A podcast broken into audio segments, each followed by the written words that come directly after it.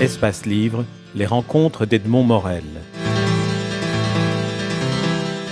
Isabelle Alonso, deuxième partie. Oui, alors euh, dans, le chapitre que vous consacrez à Ségolène Royal, vous dites qu'elle a, raté le coche dans la mesure où elle n'a pas voulu adopter une position de femme et qu'elle est simplement devenue un homme politique de plus. Oui, elle a absolument tenu, c'est vrai, elle a à la fois mis des tenues et, et exhibé une féminité apparente qui fait d'elle véritablement une femme, c'est-à-dire elle n'a pas donné dans le look euh, Michel Alliot-Marie qui, elle, se déguise en mec, elle carré de la mâchoire et elle prend un air comme ça. C'est notamment ministre des Armées, ou, euh, enfin, je ne sais plus comment ça s'appelle en France, mais... Elle a été ministre de la Défense, c'est-à-dire ministre des Armées, et ministre de l'Intérieur, c'est-à-dire ministre de la Police. C'est-à-dire que ça ne rigole pas, et elle tenait à être appelée Madame le ministre. Hein, des fois qu'on aurait des doutes sur sa capacité à assurer des fonctions viriles. Et donc, euh, et donc c'est vrai que déjà Ségolène Royal a une qualité, c'est qu'elle s'est présentée en tant que femme. C'est très bien, mais elle aurait dû aller plus loin dans le processus et en faire aussi un contenu politique. Elle aurait dû à mon sens, si elle voulait vraiment gagner, avoir le courage de s'affirmer en tant que femme apportant de la modernité dans la vie politique, apportant un sang nouveau et élargissant le champ du politique de seulement les hommes à les hommes plus les femmes, les hommes et les femmes, côte à côte, face à face, enfin à égalité, quoi. Et si elle avait fait ça, je pense qu'elle aurait gagné. Mais elle a eu peur, et je comprends qu'elle ait eu peur parce que l'ennemi est puissant, mais elle aurait dû, à ce moment, elle a eu le sentiment qu'on allait lui dire, mais donc vous êtes la candidate des femmes, donc vous réduisez la vie politique.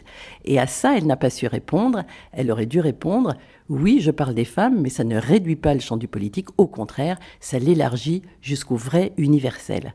Jusqu'à présent, on a pris les hommes pour l'universel et les femmes pour le spécifique. En donnant aux femmes prise sur l'universel, on élargit l'esprit de chacun, hommes et femmes ensemble.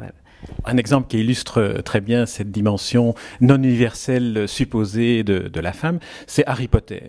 Euh, vous racontez que l'auteur J.K. Rowling a choisi, euh, enfin son éditeur, son éditeur lui a suggéré de ne pas mettre ses initiales qui l'identifiaient en tant que femme et de garder les initiales.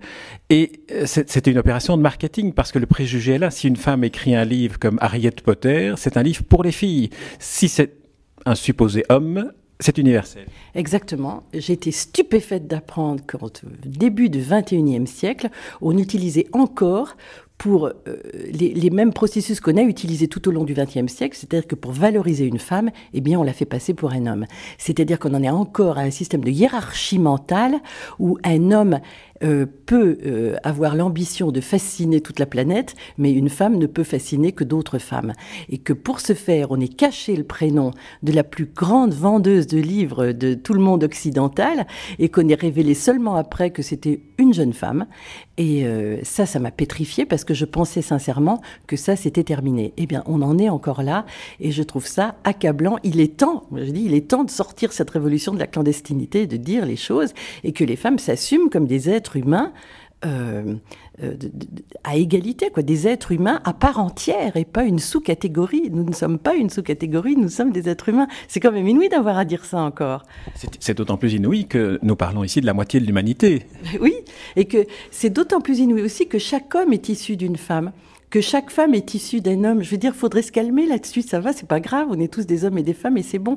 Je trouve que le fait euh, d'avoir à s'asseoir sur une supériorité affirmée euh, pour euh, se considérer comme un vrai homme, ça devrait être, ça devrait faire partie des choses démodées, archaïques, comme une armure de chevalier du Moyen Âge. Voilà, c'était utile à l'époque, mais après il a fallu laisser tomber pour passer à autre chose. Et cette défroque-là, il faudrait s'en débarrasser, quoi.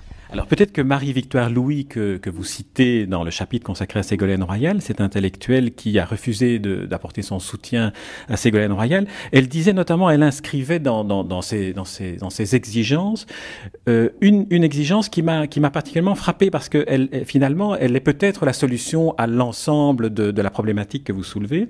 Elle demandait à Ségolène Royal d'inscrire dans son programme de réécrire les livres d'histoire, les livres de sciences, les livres de lettres, de philosophie, pour restituer aux femmes la place qu'elles y ont prise et qui est occultée depuis des générations et qui finalement est une place qui est éminemment égale à celle des hommes, si pas supérieure. Retenez bien ce nom, Marie-Victoire Louis, parce qu'elle n'est pas connue du grand public. C'est une grande penseuse féministe Et parce que c'est une grande penseuse féministe, elle est, elle est, son influence est réduite aux autres féministes. Moi, c'est une femme que je connais, que je fréquente, qui est d'une rigueur intellectuelle parfaite, qui ne se fait pas de cadeaux elle-même et qui attend d'être très sûre de ce qu'elle dit avant de l'affirmer. Mais une fois qu'elle affirme quelque chose, vous pouvez être sûr que c'est euh, que c'est corroboré par les faits. Et bien sûr, elle a raison. Bien sûr, elle a raison. Nous, nous sommes dans une société manchotte, borgne, euh, qui ne vit que sur une seule jambe, qui ne fonctionne qu'à 50% de ses possibilités, et on occulte jour après jour et génération après génération l'apport des femmes à la société, qui est fondamental, qui est là tous les jours. Les femmes pensent, les femmes écrivent et les femmes entretiennent le corps social. Et qu'est-ce qu'il en reste une génération après ou deux générations après? Dans les livres d'histoire, dans l'inconscient collectif, dans, dans ce qui se dit, dans ce qui s'écrit, dans rien.